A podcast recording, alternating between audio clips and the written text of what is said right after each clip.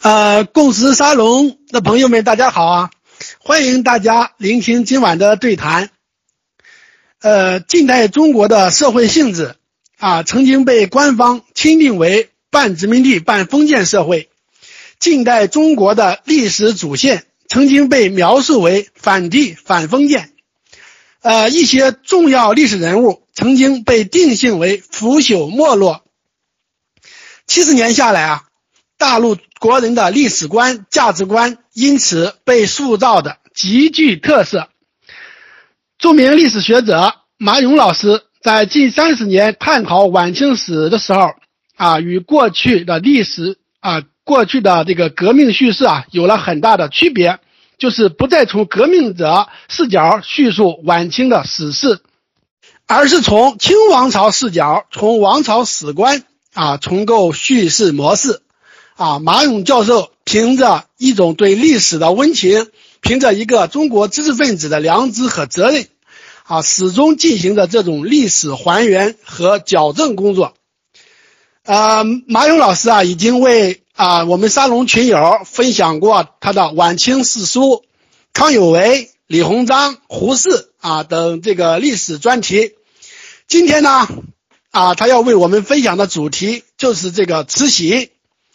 慈禧太后这位在过去啊上百年被标签化的历史人物啊，被康梁师徒视为万恶之源，在很多文学和影视作品里也是一个妖魔化的存在啊。而且现在吧，就不让翻案啊，或者说不让提出不同的声音啊。马勇老师在《晚清四书》啊，就是革命那那那个那一部里写到啊，慈禧太后。光绪帝在过去上百年被严重虚化了，其中一个重要原因就是中国历史上一再重演的旧戏码，历史是胜利者书写的。清朝作为消失的过去啊，最没有话语权，没有任何办法为自己的结束辩解。马勇老师还说，历史研究者啊，应该很严厉地检验每一条有关的史料。应该最大限度地利用那些近距离接触过慈禧太后、光绪帝的人留下的史料。啊，总之吧，马勇老师从全新的历史视角引领我们重新审视慈禧太后。呃，在马勇老师看来啊，慈禧并不简单，是我们过去所认知的那样邪恶、那样的不可理喻。慈禧太后七十三年的人生。啊，值得我们做进一步的深入的探寻和反思。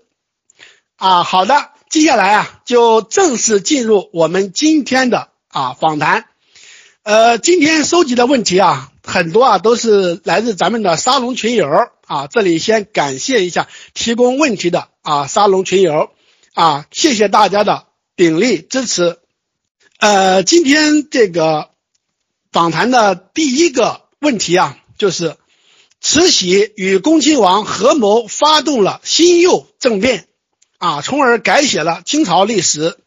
呃，我就想问马勇老师啊，您觉得如果慈禧和这个恭亲王叔嫂啊失败了的话，那么历史啊，它又将如何的改写呢？啊，就历史的走向，它又将如何呢？啊，谢谢谢谢小周，也谢谢公司。沙龙的各位朋友，嗯，在这个沙龙上我已经给大家见过几次。那么今天呢是讲慈禧太后，那么是用问答的办法。那么这这些问题呢也是提前也没告诉我，那都是小周在准备的。那么第一个问题，其实这是在讲的就是慈禧太后和这个恭亲王奕欣，他们在一八六零年，就在在这个就是英法联军的事情解决之后。他们发动了一场政变，就是第二年，实际上是辛酉年，就是一阳历就一八六一年。那么这场政变呢，就是嗯，就改写了，完全改写了历史。那么这个我过去我讲，可能这次改写就相当于我们当代史当中的呃四十年前、四十多年前的那件事情一样，而且这种操作的情形也很像。历史呢是在不断的重复着，不断的这么在一种。一种这个就是，嗯，类似性上在发展，当然也有它本质上的差别了。那么当然这个假设呢是不好假设了，就是毕竟它是这么走过来的，这两次都是很成功的，而且给后来的中国也都带来了巨大的改变。那么当然，如果是一定要去推演，去说这个历史复盘，就是复盘之后，如果呃，比如说慈禧太后、恭亲王当年在一八六一年的这场政变当中，假如失败了，那历史怎么走？历史肯定是按照原原来的轨道走。有没有看到？就是我们看到苏顺，看到他们这几个，就是呃，咸丰在活的时候所任命的顾命八大臣。就我个人的研究是，我觉得顾命八大臣呢，在很大程度上其实应该代表了咸丰的真实意思，并不是一个教招造成的。那么代表咸丰的意思就是说，他们这八个大臣呢，应该是可以按照咸丰的路径走下去。那么咸丰的路径什么呢？其实咸丰的路径是没有路径，因为我们看到咸丰从继位之后，一直在应对这个西方的。压力的时候，其实咸丰是毫无毫无作为的。过去我们那个毛华健老师写过一本书，叫《苦命天子》，就描写这一段这个就是咸丰的这么一个一种状况。其实咸丰呢，在接续就是在道光之后，在中国的这个就是在中国面对着西方的压力和义和团和这个什么和太平天国的压力的时候，呃，这个咸丰是基本上没有。先锋是基本上没有一个这样一种这个正当的这种选择，就是他的他的选择的路径就是一个呃比他爹还要保守的一个路径，就根本不知道就往哪个方向走。就是在一八四二年之后开启的五虎通商之后，其实中国的路径已经很明白的，就是说大概只能是呃跟上去，跟上西方的这么一个影响。来把自己的工业化启动起来，但是我们可以看到，从道光朝一直到咸丰朝，其实这个事情都是给耽搁的。我们各位如果去读一读，读一读蒋廷福的相关论述，蒋廷福在这个就是在中国近代史，呃，在在他的相当的多的作品当中，都对这一段的呃耽搁了二十年，就从一八六零年往前推耽搁二十年，非常惋惜的。蒋廷福不止一次的讲到这个问题。可能如果一定要假设的话，要假设就是说先锋，嗯，指挥的路径在八大臣顾命八大臣的这个就是这个这个继续操作下继续走下去，大概可能就是什么呢？就是，嗯，很难获得一个巨大的这种改变。当然这个时候也有一点有所变化的，就是什么就是就是北京条约已经签订了。就是北京条约签订呢，也许可能会有某种这种空间，但是，但是总体上来讲，不可能像政变之后这么走的这么一个更大的步伐。因为我们看到，就是在在咸丰活的时候，那就是天津条约签订之后，中国的犹豫，中国的这样一种出尔反尔。其实也是后来引发一八六零年战争一个原因。说这个大概这个问题呢，我想就简单的说这么一点吧。呃，谢谢各位。呃，感谢马勇老师啊对第一个问题的解答啊。下面是第二个问题啊，洋务运动啊被认为是中国历史上的第一次改革开放。在这场运动中啊啊，我就想啊问一下马勇老师。呃，这个慈禧啊，它发挥了一种什么样的作用呢？啊，谢谢。一八六零年开启的这个中国的第一次工业化运动，那是也可以讲第一次近代史上第一次改革开放。嗯，那么这场运动呢，当然给中国的面貌带来一个根本性的变化。就我们过去我在嗯很多时候我都讲过，我们过去很长时间。嗯，我们马克思主义史学家呢是对这个洋务运动是持批判的立场，就其实那些批判立场都对的，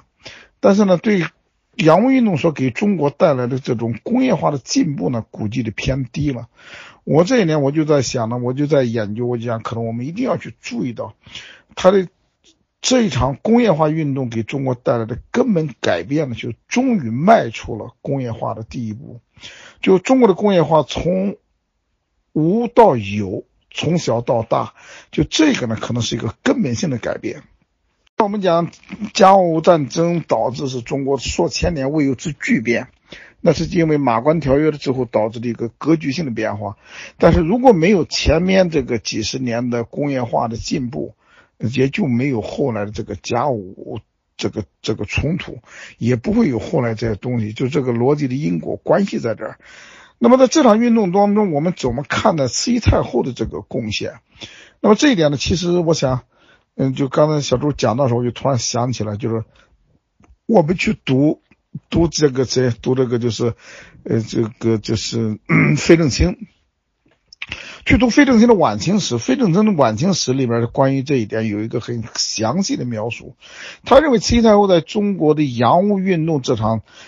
改变中国面貌的这场运动当中，慈禧太后的贡献呢不应该低估。他说，慈禧太后作为一个最高的统治者，其实他清醒的看到了。清醒的看到了一个什么呢？看到了中国的变革，只要只要推动第一场变革，推动第一步变革，一定从第一个变革走向第二个变革，走向第三个变革，就是变了加一定变一，一定会这一连串的这个连锁性的会发生变化。他在这一点，慈禧太后可能是，可我们后来低估他，我们觉得好像他是一个女流之辈，觉得是一个好像是一个就是说这种应对被动的应对一个。一个一个这种应对，大概你看各位去看费正清的研究，费正清当然里面主要是那个谁那个另外一个学者单独写的就是，呃自强运动了，中兴同同光中兴自强运动。如果各位去看那里边，你可以看到就是在这一点上，就慈禧太后这一代领导人，其实在当时的这个就是一方面呢就没有没有像日本的明治维新走打开这么一个。一个很更广阔的一个世界的思路，有很本质的局限，就是对世界的认知啦，对西方的认知，对工业化的发生、工业文明的发生，慈禧太后那一代人有根本性的局限。但是我们也同时要看到一条呢，就是慈禧太后对这场变更所引发的一连串的变革，就是说，从不仅仅是一个坚船利炮问题，就坚船利炮所带来的。一定有中国的法律制度、教育、社会、文化各方面的一连串的变化。所以这一点，我们想可能是慈禧太后在这个里面呢，其实她作为一个最高的，呃，最高的这种否，就是不是决策者，或者就我们后来讲的讲当代改革当中，他可能是最高的这种这种拍板的人。那么你可以看到，他应该有相当的呃心理上的这种准备，比如比如我们。批评过去讲批评中体西用，那么只是在强调它的局限了什么？就是洋务运动在发展到几年之后，其实中国就在向法律、向制度方面进行调整。那比如后来引进的就是万国公法，大概一八六一八六零年代中期就开始引进了外国公法，之后呢就是同文馆的这种不断的扩大同文馆的内涵，呃，总理衙门的设置，外交事务的开拓。大概这些东西，可能我们看到在慈禧太后当政的这个这个几十年当中，呃，中国的面貌，在洋务运动当中面貌面貌，应该说还是一个发生了巨大的改变。那么，这个作为一个最高领导人，说我们我们我们讲，我在很多时候讲，其实就是这个时代就是慈禧太后时代。那这个时代就是慈禧太后在作为一个最高的决策者，最高的否定者、否决者。那么他的贡献呢，不应该低估，大概这是这一层意思吧。啊，感谢马勇老师对上面那个问题的啊回复啊。呃，下面是第三个问题啊，史学界啊有观点认为，慈禧太后啊并没有一直想要控制这个皇权的野心啊，她几次三番地提出让光绪帝掌权。呃，请问这个。马勇老师啊，你如何看待啊这个观点和这件事情？啊，有人认为呢，光绪帝之死与慈禧有关，啊，您又如何看待这个问题？啊，谢谢。这个其实主要还是我的看法了，呃，就是大概在我演之之前，好像还没有人这么去讲慈禧太后没有控制皇权的野心，嗯，大概之前的很多的研究者都是从这种。就讲慈禧太后呢，这个尽管是个女流之辈，仍然有这种贪婪，有这种权力的欲望。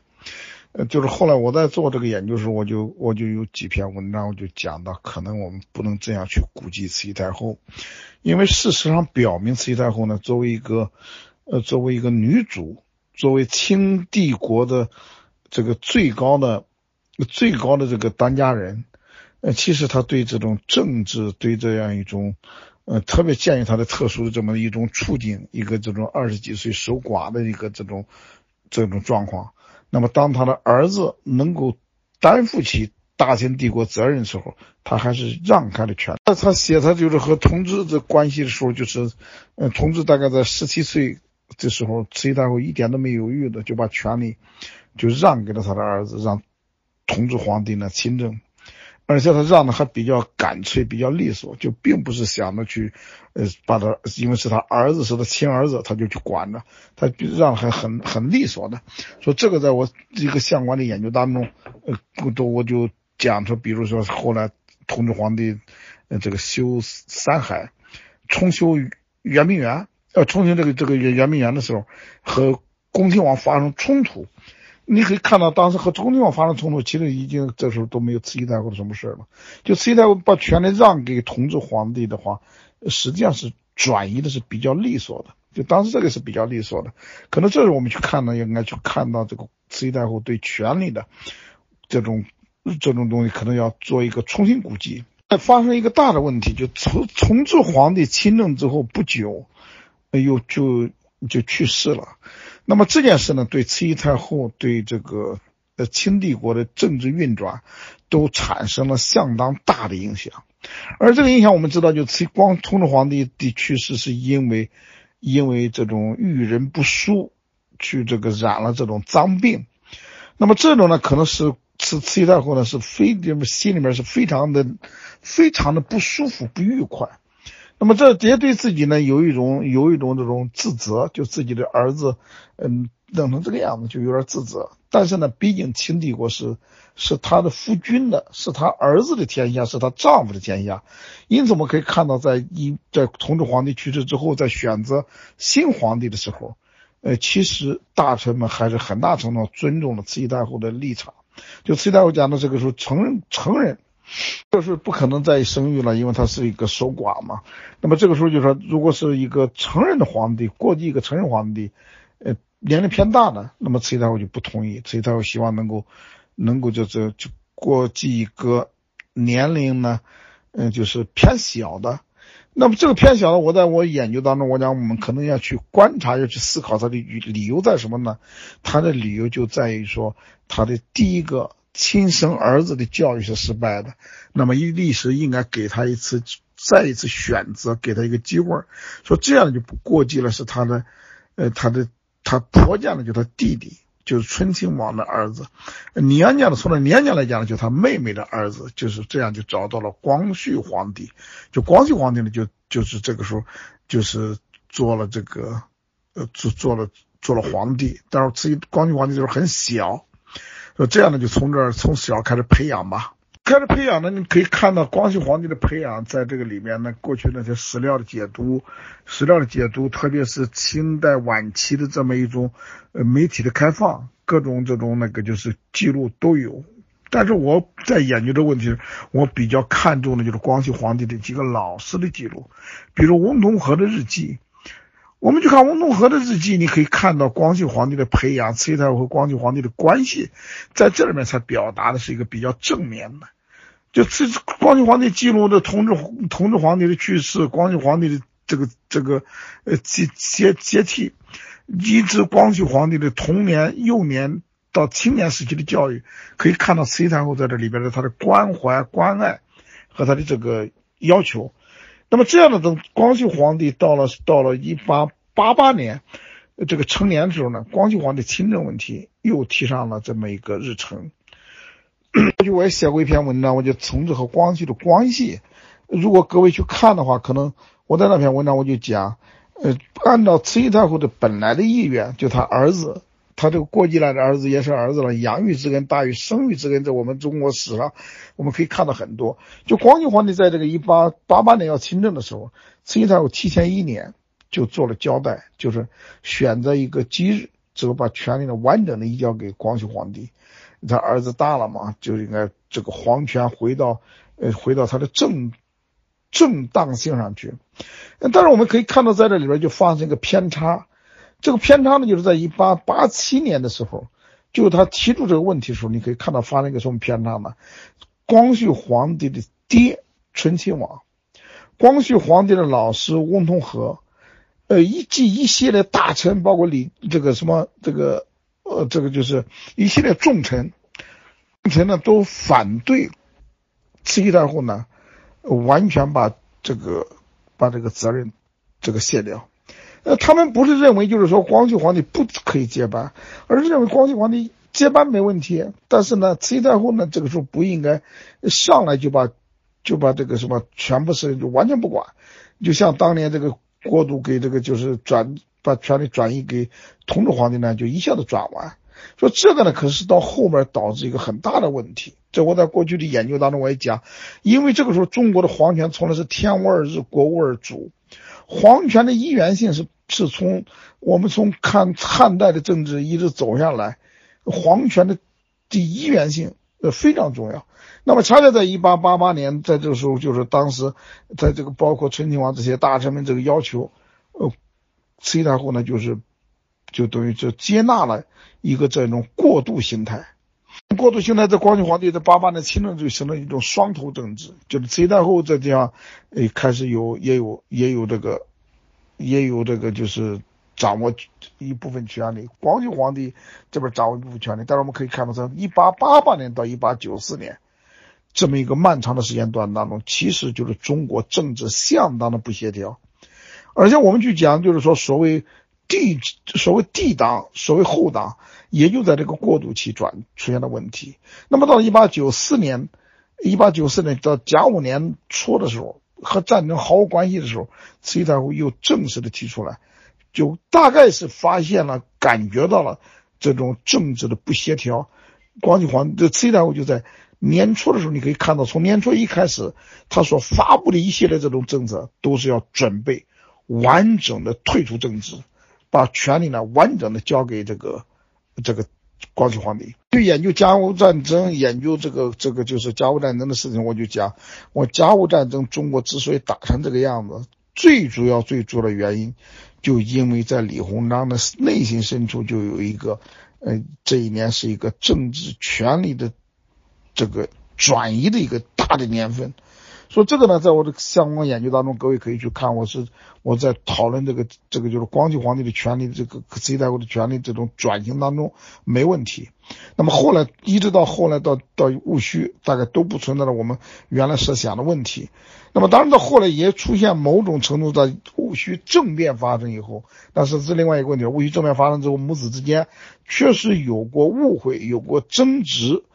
我们看到就是一八九八年的。九月二十一号以后确实有，到一八九九年、一九零零年这个新节都有都存在。那过渡到这个问题的最后一项，就是说光绪皇帝在一九零八年的去世和慈禧太后有没有关联？有没有这个就是这种因果关联？就这一点过去的研究呢，可能就是说，嗯，这个特别是这些年的清史委员会做的一个一个这种这个科学的测定。例如，科学手段去检测光绪皇帝身上的这个就是呃这个这个这个毒毒物，然后得出了光绪皇帝是被害死的这么一个结论，就光绪皇帝是严重的中毒而去世。嗯，但是我是我在研究，我觉得可能要承认，就是这个检测是对的。光绪皇帝第一。遗物上面、遗体上面都存在着巨量的这种剧毒是是事实，但是有次儿推断出来说是和是谋杀和慈禧太后有关，这个可能是严重的不合乎历史的事实。因为这个里面的简单的、详细的展开，当然现在来不及了，就这一段已经讲了很长，来来不来不及。我在我的研究当中，我讲我们去去复核一下什么呢？当时和在光绪皇帝身边，在慈禧太后身边的这些高级官员的记录，这些高级官员留下了大量的记录，比如陆传林的日记，比如这个御前大臣的记录，那么这些记录都还有还有光绪皇帝的病案，就这类记录你都可以看到，光绪皇帝的病就是一个自然死亡。这在清宫宫清宫档案的研究当中，包括我们故宫博物院的一些专家的研究当中，都早已就揭示出来，就是不必用阴谋论去讨论。就是一九零八年两宫去世，不是一个什么一个一个。一个不可思议的问题，更不存在阴谋。我们去读这个什么，读这个就是那个，呃，谁的那个就是，就陪着慈禧太后去流亡过程当中的这个这个谁谁谁录，你可以看到呢，就是他当时就在讲，这实际上是人类历史上一个非常温馨的故事，但是后来被这种。在一百多年当中，我们的阴谋史观呢，就把这个东西解释的，就是比较就曲解了。说为啥这件事情呢，可能要回到一个历史的本身去讨论，要从这个这这种真实的史料去讨论，而不是到这种道听途说。我觉得可能像康有为当时在美国，康有为在光绪皇帝去世之后，立马就给给这个美国政府一个一个。一个电报，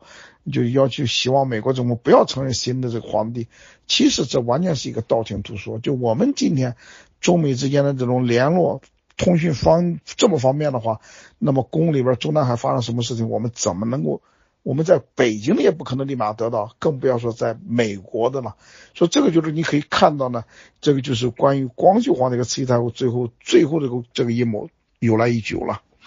啊，感谢马勇老师对上面那个问题的解答。呃，下面呃，这这个问题呃是这样的，呃，您如何看待啊慈禧利用义和团对抗啊洋人的这种行为？这是慈禧的无奈之举，还是他真正认为啊义和团呢具备抗击洋人的能力呢？或者说啊他还有其他的？呃，那那些谋算，其实这个问题呢，也被那个也被一百多年来给搅得乱了，就这的真相和我们现在的这种认知可能是有很大的差别。我的研究，我有一我有一个课题，就是义和团战争的课题。呃，那么就是在这些年当中，我也读了大量的关于义和团的史料。就是在关于这场战争中外交涉的史料。那明年呢，又是又是这场战争一百二十周年，那么可能还会有一本书呢要出来。那我在讨论这个事情，我讲可能我们要看到呢，就是义和团的这个中外的冲突，在一九零零年发生这么大的冲突，它就是一个就是一个这个嗯戊戌政变的后遗症。就戊戌政变发生之后呢，它却导致了一个很大的，就是这个，就是，就是两宫之间的这种不协调。于是呢，就是匆匆忙忙的把这个六君子给处死。那么康有为呢，梁启超呢又流亡海外。这一系列就是当时的人物流亡流亡到外面去，那么这样呢，就是清廷内部的话语成为一个话语弱势，就究竟怎么回事，大家都不太清楚，都没不知道这个真相了。而且这个就究竟在多大程度上，康有为在海外讲的就是他们保大清、保皇上，呃，来拯救中国，这这个多大程度是个真实的？那么正面呢，康有为跟梁启超在海外又是否认。否认就是因为清政府指责的是康梁策动反对慈太后的政变，但是康梁在海外一直否认这个问题，一直到了到了这个辛亥革命的时候，他们都是不是不不承认这个东西。但后来很很早呢，研究者就指出来，就就指出来这是一个呃主要还是他们发生政变。那么这么这样呢，就是戊戌戊戌之后的留下了很大的后遗症，就高层的分裂。高层的分裂呢，就使什么？就使大臣们就选边站，就一波大臣就选择了，就是说站在了呃站在了慈禧太后的这一边。就在一九一八九九年这么一年的时间当中，确实清廷里边有一个很大的分裂。另外一波大臣呢，就确实很坚定的站在了光绪皇帝的这个立场上。就是光绪皇帝这时候大概我我过去研究，我觉得可能光绪皇帝确实在一八九九年觉得就不要。不要干了，不要当皇帝了。说你看，八九九年选择大阿哥的时候，选光绪皇帝不仅这时候才刚刚二十八岁嘛，光绪皇帝这个同意选择大阿哥，就等于在某种程度来讲，他就淡出了。但是我们看到，就是他并不愿意让在皇帝再从他家出，那么这时候实际上这里边的他一个立场就是什么？就是他觉得他就是说，当他不能向慈禧太后明确解释他在一八九八年政变当中，就是在颠覆慈禧太后的政变当中，他究竟是这个扮演了什么样的角色，他解释不清楚的时候，那他选择了就说，我只能说以自己的这种完全退淡出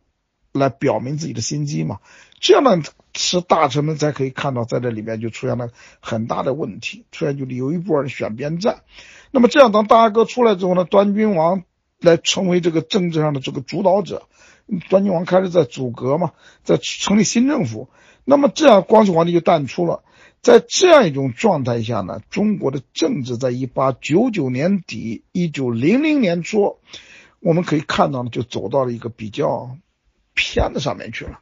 那么这个片子上面去了，当然也有什么，也有几个这样一种，就是说后来在辛丑议和之后被指定为昭和大臣的人，那你后来当然是外国人和这个我们的和中国的大臣们，像李鸿章了这一波人，就说这几个招呼大臣，这几个招呼大臣呢，我们今天应该很公平的去讲的话，他们确实在中外关系的问题上呢，他们走偏了。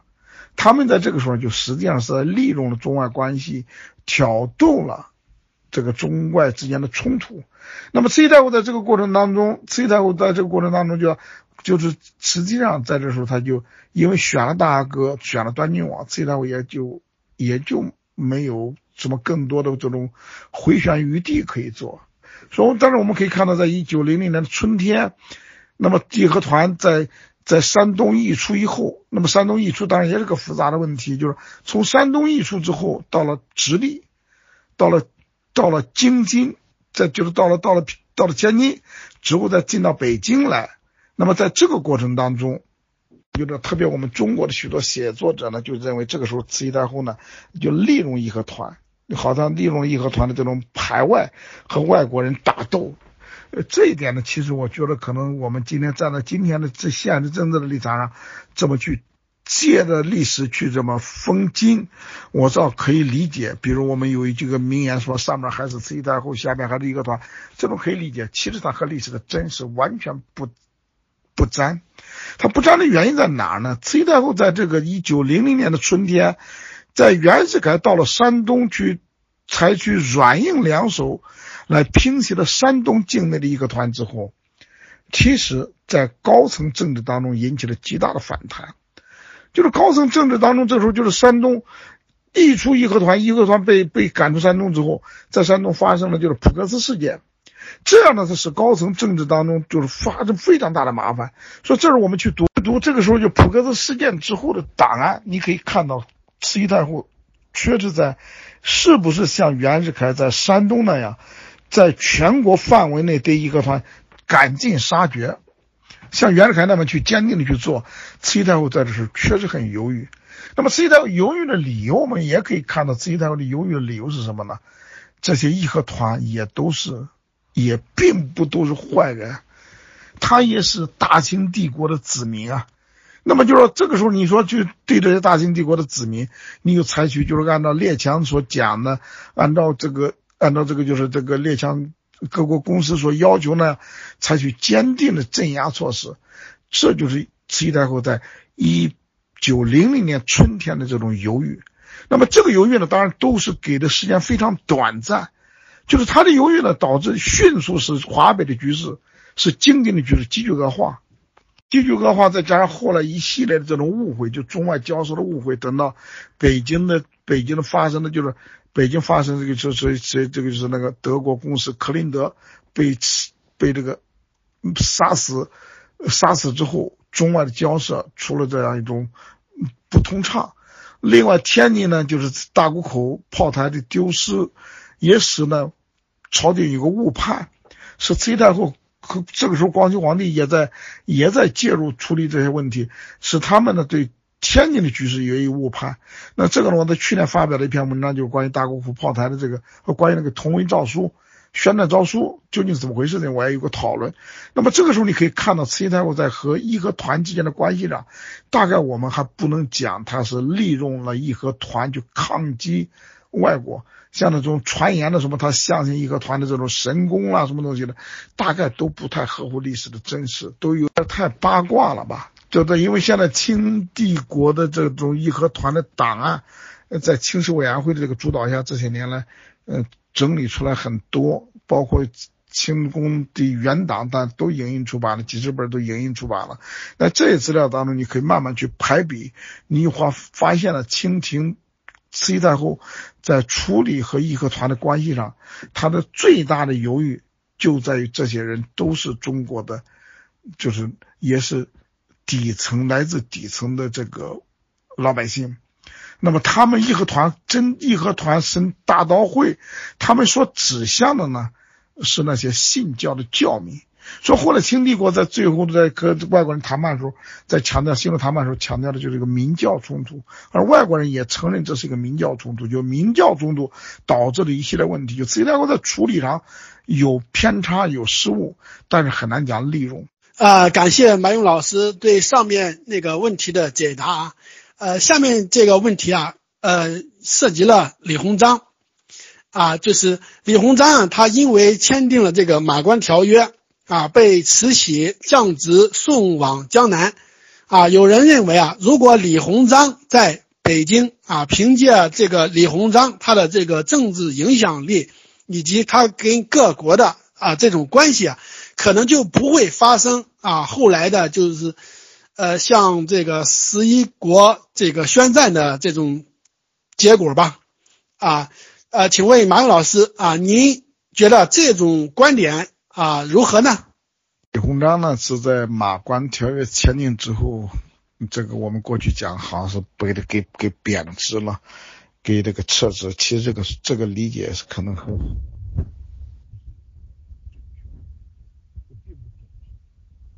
八九五年签订了马关条约，回来之后，李鸿章是先是养伤，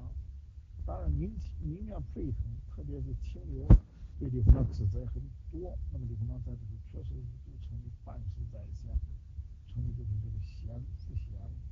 但是我们也知道，就是我在过去研究马关的时候，马关谈判时候，我讲了一个道理，就是就是李鸿章其实没有多大的责任，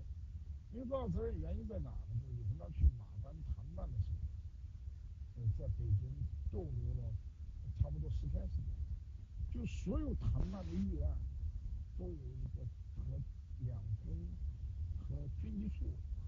还比外交史料，再看他在日本的谈判呢，也都不是说背离了朝廷的这个中国的利益，背离朝廷的指示，没有擅自做主的问题。所以这个呢，就是朝廷，就是清流对李鸿章有很多很多的非议，因为当时的中国政治就是派系政治嘛，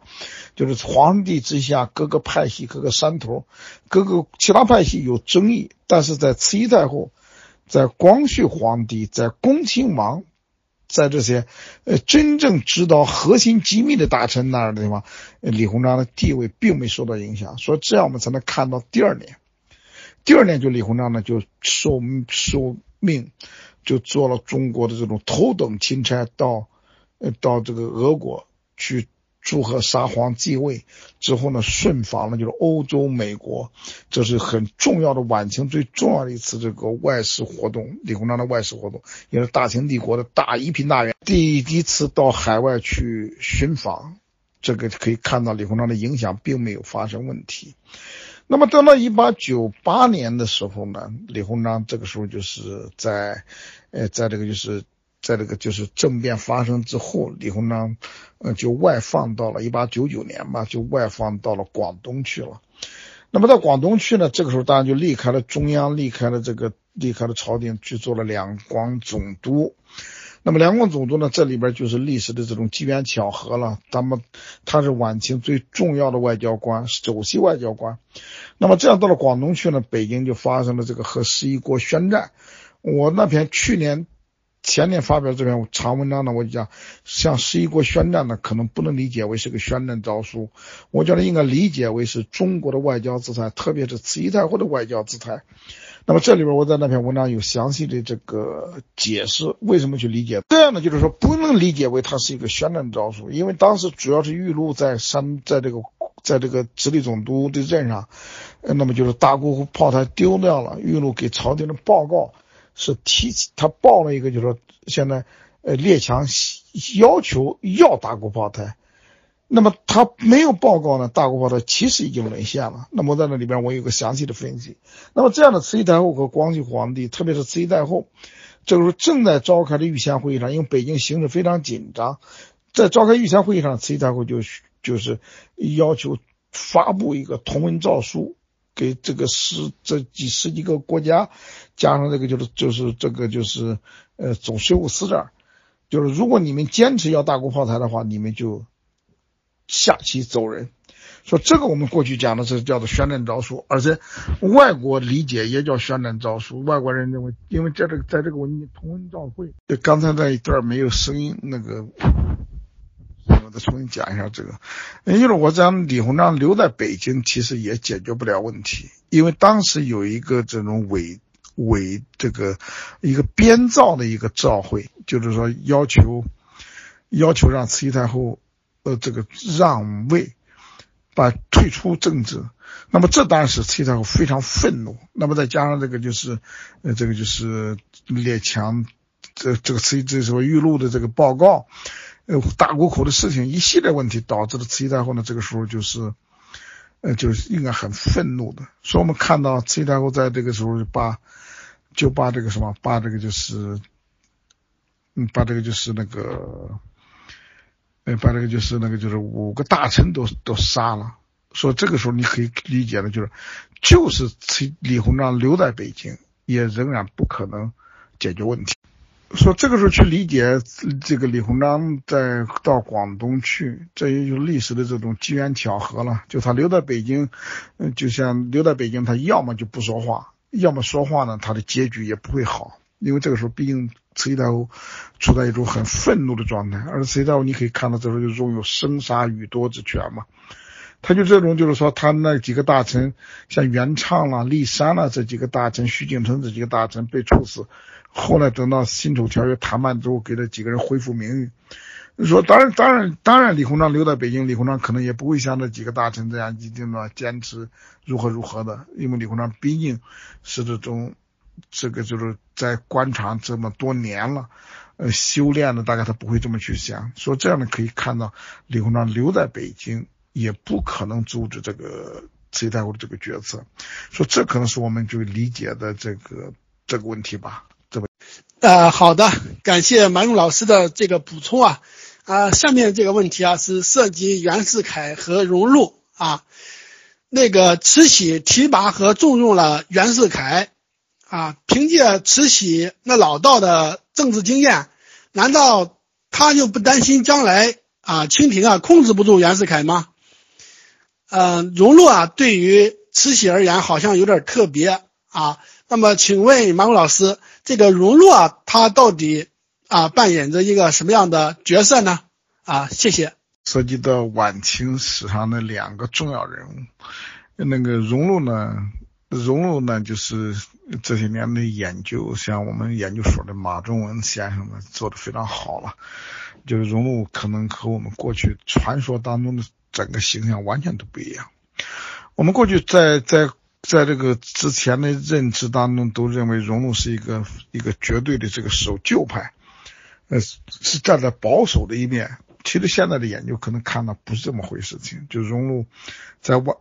在晚清的政治变革当中，在戊戌一直这个这个政治变革当中，大家可能都不是这样这么一个一种状况。另外，荣禄和慈禧太后之间的这个八卦的东西，可能也并不是真实的。就这个呢，这个题目呢，就是这个马仲文先生也有很好的研究，各位可以看他那本书那个的讨论。那么袁世凯呢，是一个很大的一个事情。那么袁世凯主要后来呢，又因为因为这个就是，因为这后来帝这帝制复辟，民国时期的帝制复辟，那这他的这个形象呢，就完全的这种，就给给给改变了。呃，但是我们看到晚清到民国这个一个漫长的过程当中，袁世凯的意义就是那么四个字：非袁莫属。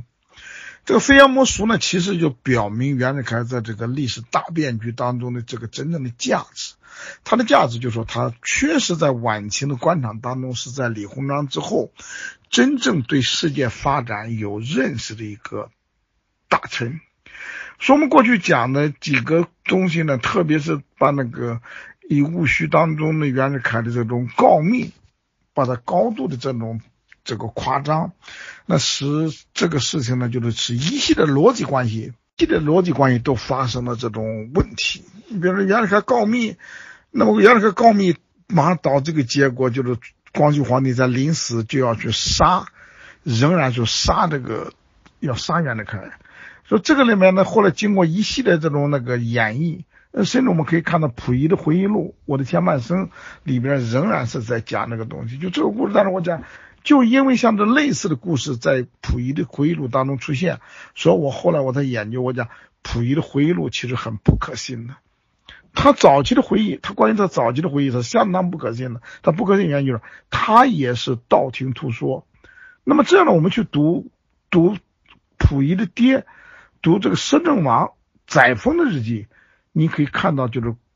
袁世凯告密说是基本上不成立的，就没这回事情。那么袁世凯的日记呢？袁世凯的这个戊戌日记里边也是这么，也可以排比出来袁世凯在这戊戌当中的这个这个这个过程。就拿袁世凯的戊戌日记和丙年的这个日记和各种史料去排比的时候。就能够看出来，袁世凯在一八九八年，在这个维新的最后时刻、最后几天，他的这些作为。那当然，我过去我写过一篇文章，袁世凯有密未告。我讲袁世凯告密是他作为一个高级干部的一个正一个职责，他不存在的一个背叛什么维新党、背叛康梁的问题。康梁又不是个绝对正义的了，那么就是不存在一个背叛问题，不存在人格上有问题。因此，我们才能理解呢，在为什么在戊戌之后，袁世凯的升迁没有受到影响。袁世凯升迁就在戊戌时期升到了副部级，之后到了到了一九一八九九年，那么在列强的要求下，一八九九年列强要求就是换掉在山东御衔，山东巡抚御衔，就换掉了列强就指定让袁世凯去接替。山东巡抚，这样他就从在一年的时间就从副部级转到了正部级。我们看到他这个这个进步之后呢，在一八九九年到到山东去上任之后，到了再往后，也就是一年的时间吧，之后就出任了直隶总督，就成为一个一个就是直隶总督呢，就等于什么，就是一个是这种呃中大清帝国的第一第一总总督了。就第一总督了，是最重要的，而且不仅是不仅是第一总督，关键是负责中国的外交。那之后呢，在后来在稍后的这个政治变革当中，辛丑之后的政治变革，成立这个外务部，袁世凯又成为外务部的第一任，这个就尚书。说在在之后的这个政治变，你看零三年、零四年这个就是在日俄战争过程当中，我们今天去读袁世凯在这个过程当中奏折。新政过程当中，袁世凯给朝廷的建议，到后来就是后来这个宪政改革，一九零五年吴大臣出洋考察宪政，一直到后来一九零六年推行预备立宪的这个过程当中，袁世凯的奏折现在在他全集当中都收进来了。那么这个时候你可以看到，袁世凯就是晚清政治。在李鸿章之后，一个最重要的大臣。说过去我们那种很多这种妖魔化的这种去讲袁世凯的话，那其实只是什么？只是接续了，呃，过去就是那个，就是过去就是民国时期，呃，国民党和共产党在延安对袁世凯的认知，而那个时候认知呢，主要是基于就是这个就是红线帝制的原因。呃，谢谢马勇老师的。解答，呃，下面这个问题是啊，从慈禧啊，她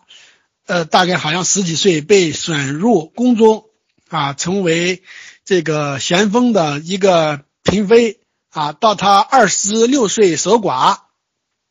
再到后来啊，呃，慈安太后去世啊，慈禧就是大权独揽吧，呃，马勇老师能否介绍一下这个慈禧的这个个性特质啊？啊，其中哪些特质啊与他日后啊在王朝大事的这种决策上起到了一些比较至关重要的作用？啊，谢谢。慈禧太后的这个就是经历，大家都比较清楚，就是属于这种从宫女这个就是。这种上升上的，而能够上升的根本原因，就是不是那种八卦的什么阴谋啦，什么这种就是这种那个去刻意亲近先锋，都不是这个东西。他就是中国历史当中很典型的就是这种母以子贵，就他生了一个儿子，而而且又是什么是咸丰皇帝的唯一的儿子，就是母以子贵。那么之后呢，他就当然因为他是他的儿子成了皇帝。那么大清帝国呢，也就成为他们家的事情，这就家天下嘛。只有通过宪政改革成为公天下的时候，我们才会讨论，就是我们作为一个每一个人的权利，在这个时候就是家天下。家天下的背景下，这个慈禧太后就是大家长嘛，就是我们看到《红楼梦》里边大家长，他就是说这个时候你可以看到呢，他就在这么一个过程当中替他两个儿子在把关。呃，之后呢，就是将他的两个婆家的弟弟，呃，恭亲王、醇亲王帮助他打理天下、打理朝政，仍然都可以看到是他们家的事情。所以在这个过程当中，慈禧太后我们可以看到她年轻的时候的这种东西，就是当然这种这种什么性格的这种东西呢，在中国史料当中就太少了，就是性格的记录太少了，就是因为他们也没有。没有自己的这种口述历史，那么就是样，也没有这个更多的这个就是文献来表明他的史料。但是，我们可以看到一些类似的相关的这种呃记录当中，你可以看到慈禧太后是一个呢，大概我想可能从一个政治家的立场来看，他是一个很很果断的，嗯，并不是一个婆婆妈妈的这样一种一种这种那个感觉的。就是遇到问遇到问题，就是敢于承担责任，敢于决策。那么这里边呢，我们比如说，在一八八四年的这个就是中法战争进行过程当中，呃，这种改组军机处这样重大的事件，像一八九四年的这个就是一八九四年的甲午战争的这种一些几个关键点的处理，后来到一九零。一九零零年这些这一系列这个事件当中，你可以在这些重大事件当中都可以看到慈禧太后的这么一个就是她的这种果断的一面。当然，果断同时也带来一些问题，比如说甲午战争，那就因为她过生日，这个这个清帝国的决策受到很大的影响。那么之后呢，就是这里边也可以看到他有他这种问题，但是呢，这些问题都不是根本。都是根本就是应该看到他的这个性格上当中，你就我们去读和他交往的大读这个曾国藩、李鸿章，呃，这种刘坤一、张之洞，读这些人史料，你没有对慈禧太后有什么像没有什么这个负面的记录。相反，我在个人我对研究这个问题的启示受到的启示，我很大程度上都不是看那些八卦的东西。我很大程度受的启示，就是我过去我在一篇文章我讲过，去各位去读翁同那个谁，这个辜鸿铭的记录。辜鸿铭在在向西方人在在表达慈禧太后的意义时候，他西方有个维多利亚女王，中国东方有一个慈禧太后，他慈禧太后成为一个伟大的这种女主。你从从这个。翁同就从那顾顾顾顾鸿铭的描述当中，我们再去重想象、重构慈禧太后的形象，可能就完全不一样。大概这是我在，呃，感谢马勇老师的解答啊。下面这个问题是，呃，您如何评价慈禧作为一位女性政治家，处于中国历史三千年之大变局的这样的社会背景下，啊，她的这样的。纵横捭阖的这种政治能力啊，慈禧作为女性的呃，她的一些特点，比如说可能比较情绪化呀，或者有些非理性的地方啊，那么她的这些特点啊，呃，对于晚清政局啊，它有什么影响呢？啊，谢谢。无论慈禧太后在晚清政治格局。其实我们都注意到她的女性的这个身份。那女性身份呢？我们过去中国的传统史学其实对女性是一个妖魔化的处理。我们去看那个清史清这个清史稿，嗯，看晚清的一些这个一些这个就是笔记小说，那么都是把慈禧太后呢就是很妖魔化的处理，就是就是清史稿其实也是这个就是对慈禧太后相当的相当的不满。嗯，那么在传统的中国史学当中，就是我想，可能就到，嗯，到这个就到我之前这一代，我们历史学家可能仍然都觉得慈禧太后的当政缺少一种正当性，就缺少正当性。呃，像像我老师都讲过这种骗子思成，那么这都是一个呢，这都是一个男权主义。今天的话讲，可能就是他还是一个清静无为。以自己的无为来换取大臣的有为，而不是以自己的有为换取大臣的无为。就这点，我们可以看到，就在慈禧太后当政的四十多年，当然他不是他当政了，就是他实际上在他作为一个最高的否决者、最高的这种批准师的这个四十多年当中，他其实在很大程度，我们很少看到他在他动意做什么什么事情。他在他在很大很大程度上并不他去动力他去做。那这种今天的话讲，其实至少慈禧太后在这种执政的几十年当中，他没有像一个男性政治家那样就很多很多的折腾。大概你说他不折腾，可能就是个不折腾的这样一种一种性格。女女的嘛，女的毕竟她的这种经历了，各种各种这个因素，感情的因素了，各种因素可能都会有这种原因吧。大概这一点可能这样来理解吧。呃，谢谢马勇老师的解答啊。下面这个问题是今晚正式提问的最后一个问题啊，啊，就是慈禧啊，她并没有什么高深的学识啊。您觉得啊，就是像她这种层次的这个当政者啊，当国者会有什么特点和局限呢？呃，慈禧啊，她影响了晚清中国呀近半个世纪的啊这个局面。啊，您如何总体评价他的这个历史功过呢？嗯，我是对这个领导者、最高领导者的这种知识结构、这个素养、心胸，我是我看的比较重的。我这过去也有专题讨论，就是一个对领导者的这种知识结构，他的这种涵养会怎么去影响了这种政治的发展。比如我们看晚明的。崇祯皇帝，崇祯皇帝折腾十七年就把大明帝国给折腾折腾没了。那么后来你去读这个史料的时候，你会觉得崇祯皇帝就完全是因为这种呃知识性格，因为是崇祯皇帝并没有接受过一个这种作为皇帝的一个良好的训练。那么慈禧呢，当然也是这么一种状况。慈禧也是说最初在这个早期训练当中没有说。作为最高领导人去训练他，那么就是作为这种皇后，也仅仅是一个中国对于皇后的训练这个规范呢，也仅仅是这个这个就是后宫里边的这个种训练，就是看那个什么女犯啦这一些东西，就是他们的责任只是在训练皇子这个这个公主，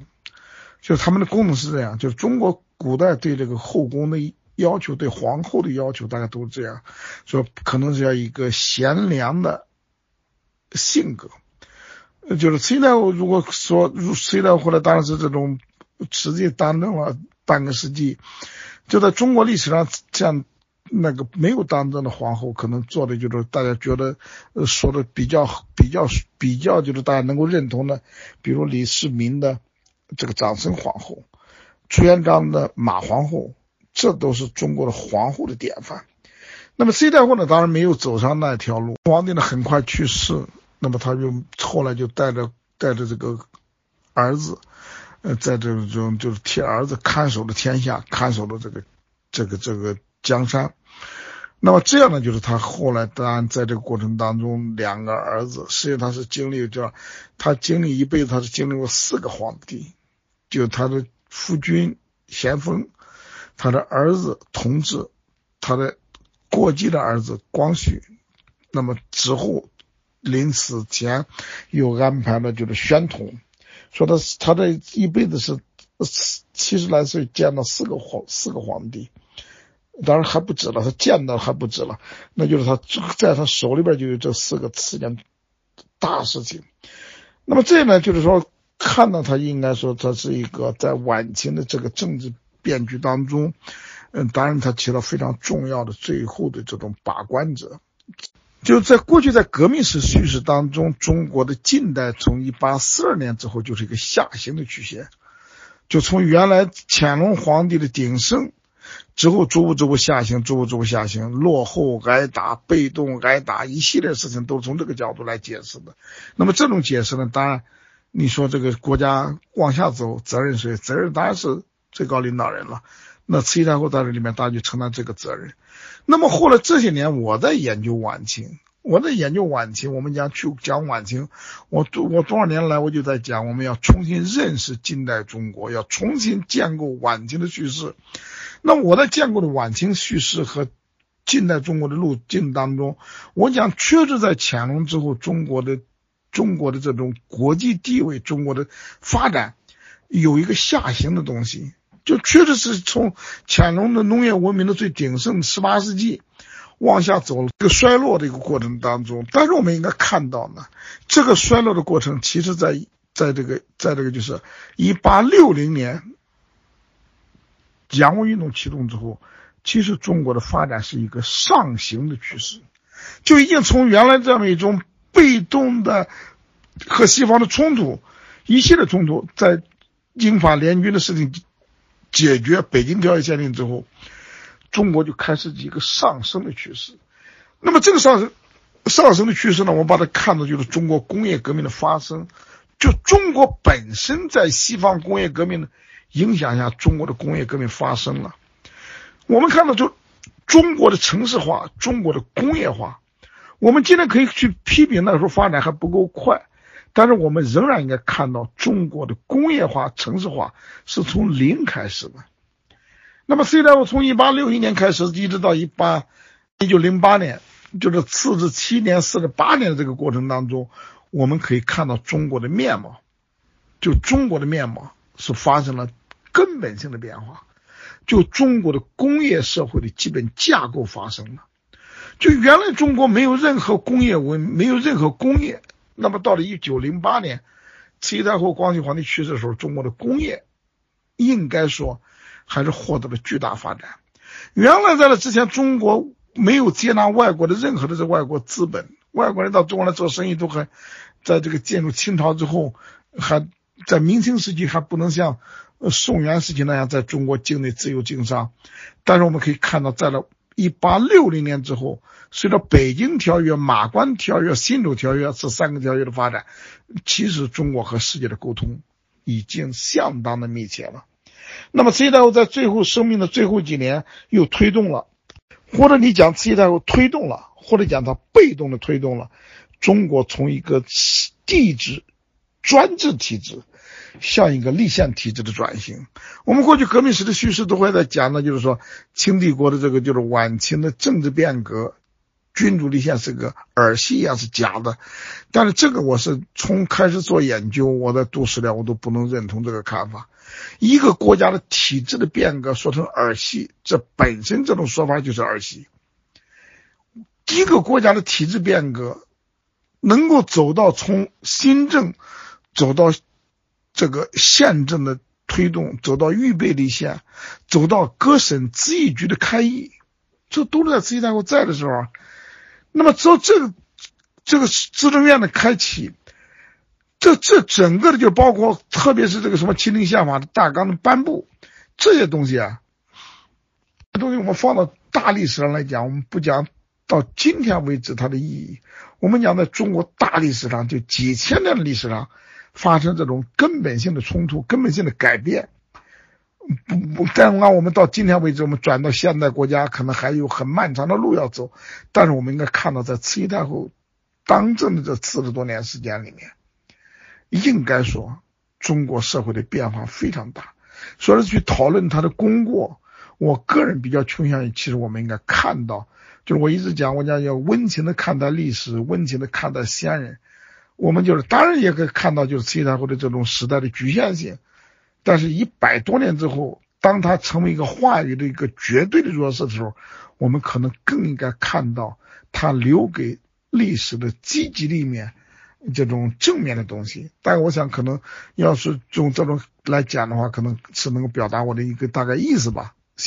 呃，感谢马勇老师的耐心解答啊，使我们那个受益匪浅啊，在今后啊遇到这个慈禧的相关问题的时候啊，呃，就会有很多的思考和参考啊。那么今晚的这个对谈啊，